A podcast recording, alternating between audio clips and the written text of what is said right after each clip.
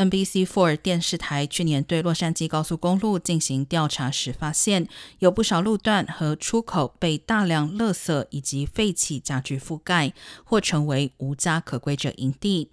加州交通局将混乱情况归咎于疫情爆发，并在近期开始展开大规模清运，包括为游民寻找替代住房，并拆除三十八个无家可归者营地和一百零一个帐篷，同时进行绿化工程，种植抗旱植物。